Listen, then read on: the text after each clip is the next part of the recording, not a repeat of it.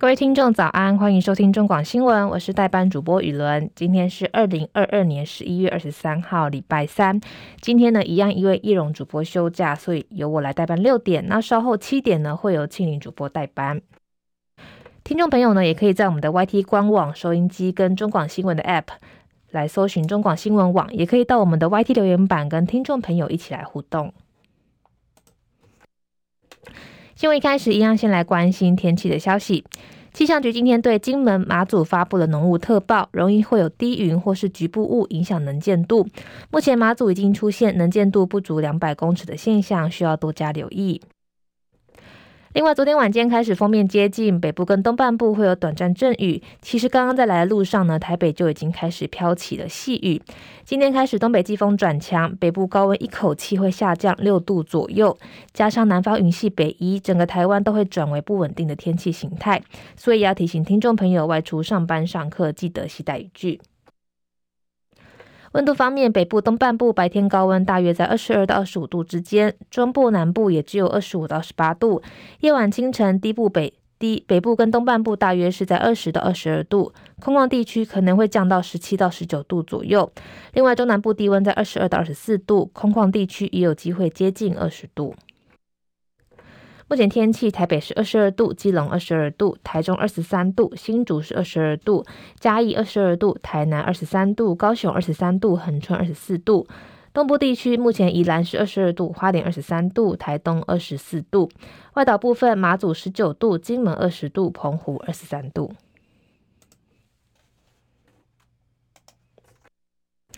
美股消息，投资人持续关注美股财报以及即将公布的十一月联准会 Fed 会议记录。美股四大指数收高，包含道琼指数收在三万四千零九十八点，上涨三百九十七点；纳斯达克指数上涨一百四十九点，收在一万一千一百七十四点；标普五百指数上涨五十三点，收在四千零三点；费城半导体指数上涨八十点，收在两千七百五十六点。国际消息，先来带大家关注二零二二的卡达世世足赛的部分。昨天晚间最重磅的消息，莫过于沙乌地阿拉伯以二比一的成绩击败冠军热门队伍阿根廷，也终结了阿根廷国际赛三十六场连续不败的纪录。因此，沙国国王甚至宣布说，今天全国放假一天。对此，阿根廷的球星梅西说：“这是非常沉痛的打击，但他也誓言会立刻重振士气，面对接下来的挑战。”另外，赛事部分，丹麦、突尼西亚在历经正规赛加补时都没有得分，最后零比零握手言和。墨西哥跟波兰部分，下半场波兰主力莱万多斯莱万多夫斯基没有把握好十二码球的机会，最后两队也是零比零言和。另外一项体育消息，英格兰曼彻曼彻斯特联队球团今天无预警宣布，葡萄牙足球巨星 C 罗罗纳度将离开英超曼联，结束二度效力曼联的争议性合约，而且立刻生效。起因疑似于 C 罗最近受访时坦承，觉得自己遭到曼联背叛，更说包含总教练在内，整个管理阶层都在逼他离队。根据英国卫报报道，传出曼联已经指派律师要控告 C 罗违反合约。卫报表示，这意味 C 罗几乎确定无法回到曼联踢球。据悉，他已经被指示在代表葡萄牙参加卡达世界杯之后，不必再回到曼联的训练基地。另外，针对国际足球总会禁止球队在卡达世界杯佩戴支持 LGBTQ，像是同性恋、双性恋、跨性别跟酷儿权利的臂章，美国国务卿布林肯称这个举动令人担忧。布林肯说，任何的球队都不应该被迫在力挺某种价值观跟比赛之间做出选择。他认为，每当我们看到言论自由受到任何的限制，尤其是传达多样性时，总是令人担忧。印尼二十一号发生规模五点六地震，震源深度只有十公里，酿成西爪哇省严重的灾情。传出目前已经攀升到两百六十八人死亡，一百五十一人失踪，灾情相当严重。另外，美国地质调查所表示，墨西哥外海今天遭到规模六点二的地震攻击，震源深度约十九公里。包含美俄在内，国际社会今天对土耳其总统埃尔段施压，要求他不要对叙利亚境内的库德族战士发动地面的攻击。根据法新社报道，土耳其二十号展开爪剑的行动，空袭伊拉克跟叙利亚数十个库德族武装分子目标，并宣布该军队再次凌驾恐怖分子之上。美国呼吁为局势降温，俄罗斯今天也表示说，希望土耳其可以保持克制，不要在叙利亚过度使用武力。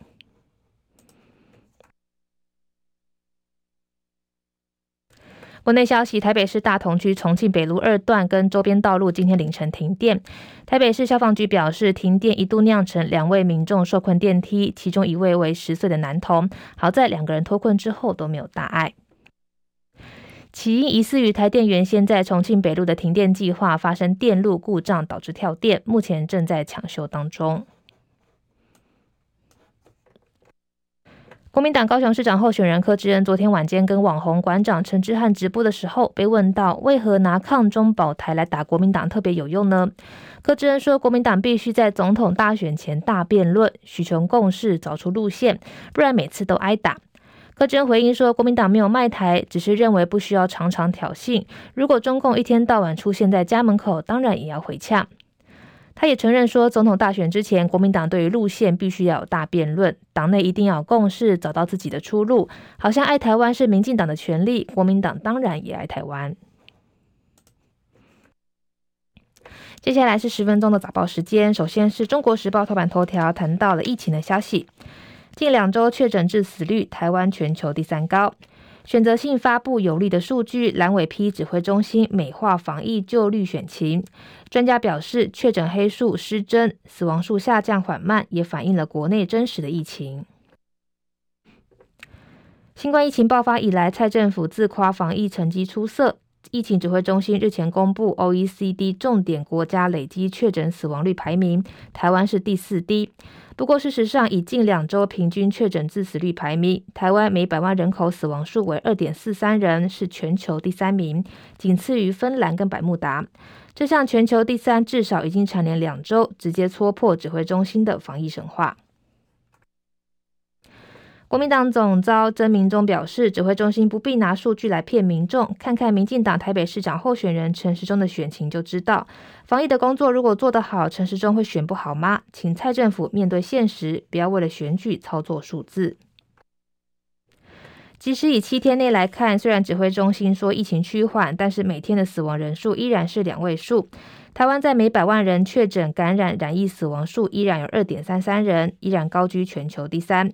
从二零二零年疫情爆发以来，本土累计死亡病例达到一万四千零一十二人，已经多过南太平洋友邦图鲁图瓦鲁的人口。对此，台大儿童医院感染科医师黄立明说：“指挥中心每天直播公布的确诊数虽然连续数周下降，但因为台湾确诊黑数很多，因此并没有反映出真实的疫情，而是下降速度慢、幅度不大的死亡人数才能反映出国内真实的疫情发展。”中华民国防疫协会荣誉理事长王任贤说：“台湾的死亡率偏高，跟疫苗药物比较没有明显的关联，重点依然在于就医障碍。美国重症病例诊治指南有提醒，对确诊人要尽快使用类固醇等药物。国内新冠疫情就像不像流感方便，不止限制重重，像是医生开药给药，不仅受到限制，还需要审核。只要就医障碍存在，就医的过程中进一步塞车，死亡率就很难下降。”另外，蔡壁如也说，选病毒不会忙着选举，指挥中心还是要做好该做的本务，尽快降低台湾致死率跟超额的死亡数据，才是民众所需。另外，曾明忠也奉劝指挥中心不要挑选对政府有利的数据，美化防疫失利，借以挽救民进党的选情。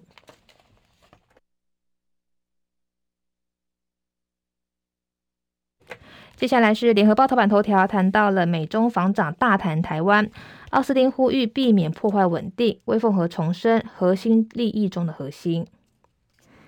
美国国防部长奥斯汀二十二号跟中国大陆国防部长魏凤和会谈，奥斯汀重申美国支持一个中国政策，强调台海和平稳定的重要性，也呼吁大陆避免对台湾采取破坏稳定的行动。魏凤和表示，台湾问题是中国核心利益中的核心，是美中关系第一条不可逾越的红线，任何外部势力都无权插手干涉。美国国防部发言人赖德在会后声明中提到，奥斯汀重申，在台湾关系法、美中三公报跟六项保证的架构之下，美国依旧维持长期承诺的一个中国政策。奥斯汀强调台湾海峡和平稳定的重要性，反对片面改变现状，并呼吁陆方要克制，避免对台采取进一步破坏稳定的行动。魏凤和重申，大陆国家主席习近平在拜习会时说的“台湾问题是中国核心利益中的核心，是美中关系第一条不可逾越的红线。台湾是中国的台湾，解决台湾问题是中国人自己的事，任何外部势力都无权插手干涉。”魏凤和说，当前美中关系面临的局面，责任在美方，不在中方。中方重视发展两国的国军关系，但美方必须尊重中方的核心利益，希望美方说到做到，信守承诺。根据路透社报道，奥斯汀跟魏凤和会面大约九十分钟。一位没有具名的美方国防官员表示，奥斯汀跟魏凤和就台湾的议题进行了长时间的讨论，还谈到接下来几个月内会重启一些佩洛西访台后取消的对话机制。美方声明说，奥斯汀关切解放军在印太地区表现出越来越危险的行为，增加意外的风险。并表示，美方将继续在国际法允许的范围内飞行、航行跟执行任务。奥斯汀也强调，必须负责任的面对竞争跟维持沟通管道的开放。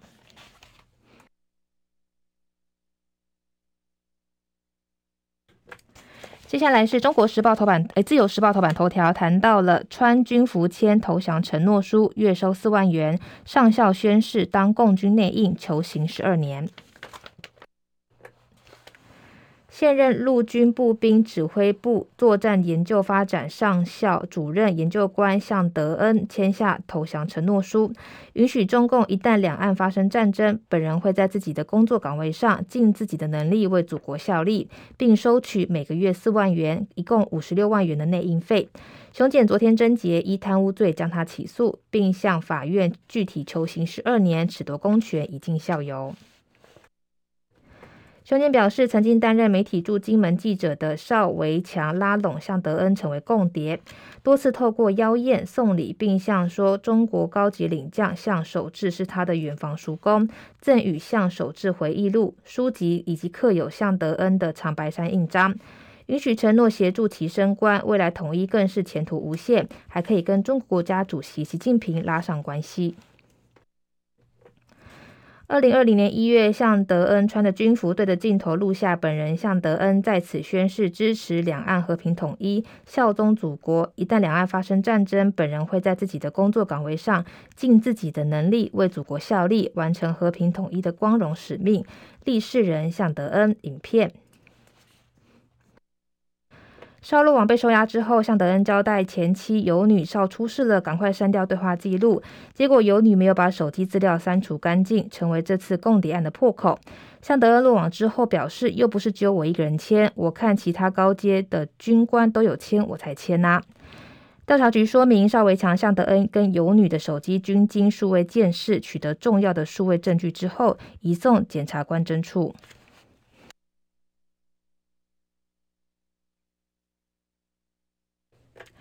工商时报头版头条谈到了台股飞越半年线，台积电领军冲，市场信心逐渐恢复。专家四个理由，熊坛的格局未变。赶在感恩节长假之前，外资二十二号买超权王台积电逾八亿元，带动台股台积电股价开低走高，中场上涨百分之一点八七，收在四百九十一元，贡献指数七十六点八点。电金传产全值股同步上扬，中场加权指数上涨九十二点八一点，涨百分之零点六四，收在一万四千五百四十二点，收复半年线一万四千四百八十八点。台股经过六天的奋战，终于在二十号越过半年线。除了台积电带头冲之外，具有政策指标意义的金融股强力表态，包含元大金、开发金、富邦金、兆丰金跟中信金同步大涨。长荣、台塑集团的长荣、台塑、南亚跟台塑化等全支股都各贡献指数一到两点。唯在股神巴菲特光环加持下，市场信心已经逐渐恢复，而且在进入十二月之后，过往多有集团跟投信做账的行情，预期台股在短线强势整理之后，可望将继续从一万两千六百二十九点以来波段反弹走势。